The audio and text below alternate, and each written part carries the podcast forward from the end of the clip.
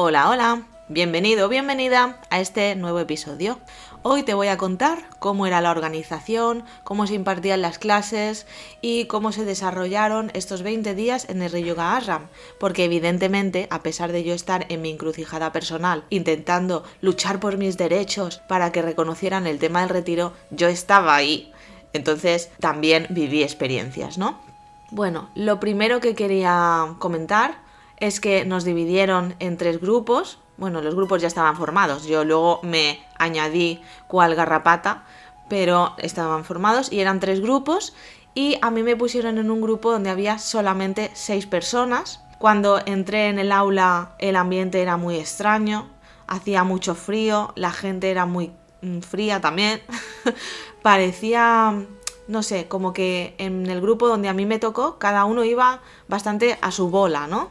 No había un vínculo. Sí, se hablaban, pero era como muy banal. Incluso llegué y nada más llegar estaban criticando a dos personas que no estaban en ese momento y pensé, hostia, ¿qué está pasando? Pero, pero bueno, dije, bueno, vamos a ver. Y yo también, por mi parte, juzgaré a esas dos personas, ¿no? Porque decían, no, es que por su culpa hay mal rollo, porque son ellos, bla, bla, bla. Bueno, al cabo de un par de semanas hablé con todos los del grupo, porque evidentemente tuvimos horas y horas y horas, y evidentemente a pesar de que no lo expresaban, también no estaban totalmente contentos y maravillosos con la experiencia, no, no había sido una experiencia religiosa, ¿no? Pero evidentemente cuando tú quieres ver y tú quieres creer, te adaptas e intentas aferrarte a las únicas cosas positivas que pueden haber de una situación y entiendo perfectamente que ellos quisieran hacerlo. Entonces, ole, porque es muy difícil en este tipo de situaciones no querer darte cuenta o simplemente focalizar tu atención, ¿no? y evitar el hecho de que, hostia, esto es una mierda, eh, estoy aquí jodido y abrirte la experiencia y por lo menos llevarte algo mínimamente positivo. Porque en este grupo, que era de Kundalini Yoga, yo llegué y dije, hostia, ¿esto qué es? Empecé a ver una clase, otra clase, otra clase, otra clase y dije, esto es una formación de Hatha Yoga. Yo aquí no veo el, el Kundalini y evidentemente que no estaba, porque es que en la India no tienen reconocido el Kundalini como nosotros lo tenemos reconocido, porque eh, es como Bikram Yoga, por ejemplo. Es decir, Bikram Yoga surgió de la India, pero después creó un método, adaptó el yoga, lo, mm, digamos, de alguna manera, lo modificó, lo escogió las cosas que a él más le gustaban para eh, compartir su propio método, ¿no? Pues Kundalini también es así. Entonces, ¿qué pasa? Que nosotros, los europeos, bueno, europeos y también Mm, de América, porque ahí había de todos lados. Básicamente gente no de Asia, por así decirlo, ¿no? Eh, nos vamos para allá con esta idea de voy a la cuna del yoga, evidentemente, pero claro, en la cuna del yoga no te vas a ver las ramas, te vas a ver las raíces. Y las raíces únicamente, pues son una. Están los, los sutras de Patanjali y el Hatha Yoga, punto y pelota. ¿Qué pasa? Que estas personas, por esta necesidad que tienen, evidentemente, si tú les pides yo quiero formarme en Kundalini, pues ellos van a ir a la raíz y ahí van a coger las cuatro cositas que salen de esto. Que al final, en realidad, son las que deberían. Pero claro, no es una formación de Kundalini Yoga, es una formación de Hatha Yoga. Y además, en mi caso, en esta formación de la que yo, entre comillas, fui parte, había un profesor, por ejemplo, que era el de anatomía, que yo dudo que tuviera más de 22 años.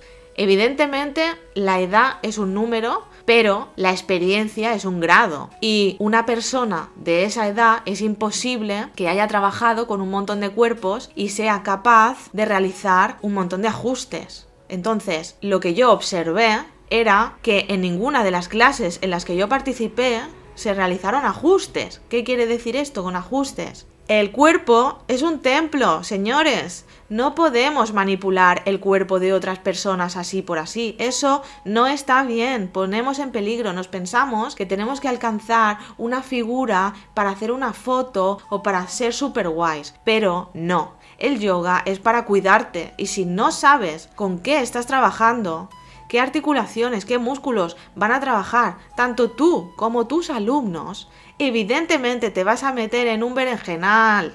la vas a liar, la vas a liar. Entonces, el problema este tipo de formaciones, y en concreto en la que yo participé y que luego comprobé con otras personas a lo largo de mi estancia en Rishikesh, es que no se atiende a esto. ¿Por qué? Pues porque cuando llegas a esas clases te quieren dar caña, quieres sentir que estás haciéndolo súper bien y para eso lo que quieres es comprobar que tú, por ti misma, en vez de hacer, por ejemplo, un perro boca abajo medianamente bien, lo haces perfecto y haces una foto de la hostia. Pero correr así no está bien porque eso a largo plazo daña el cuerpo. Entonces, ¿qué pasó al final? Pues que las personas que realmente no se estaban enterando y, incluso en los exámenes finales, pues hubieron unas patatas que yo personalmente a mitad de las clases paraba y decía, yo esto no lo voy a hacer, no lo voy a hacer porque me vais a joder aquí la rodilla, o el cuello, hubo uno que estaba lesionado y no era la, única formación de Rishikesh que estaba pasando esto, porque ibas por la calle y veías gente coja y veías gente engarrotada y decías, chicos, ¿podemos mirarnos para adentro y observar lo que estamos haciendo? Por favor.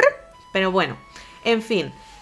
Aún así, es verdad, también hay que decirlo, que ellos te facilitan los libros, porque evidentemente que toda la información sobre yoga, toda la información, está en los libros, porque ellos, los profesores, igual que en cualquier otro tema del mundo, cuando un profesor explica algo, a no ser que haya creado él mismo el método, o ella misma, evidentemente lo está cogiendo de un manual. Entonces, podemos ir a la fuente. No es necesario tener una formación en yoga para hacer yoga, para entender el yoga. Evidentemente, si lo quieres para hacerte el titulito, pues perfecto, bien. Pero coño, antes infórmate, infórmate, porque mira, yo me tiré muchos años, muchos años diciendo, no, no, yo no puedo decir que soy instructora de yoga porque yo he hecho mi curso aquí en Palma de Mallorca, en un pueblo perdido en la mano de Dios. No puedo, me da vergüenza.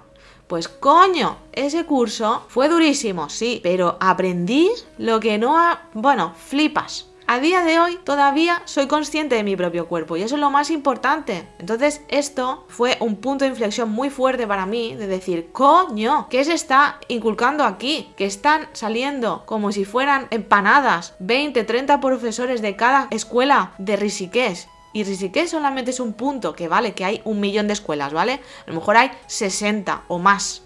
60 o más. 60 por 30. 900 personas al mes están saliendo de la India a la I, esparcidas por todo el mundo.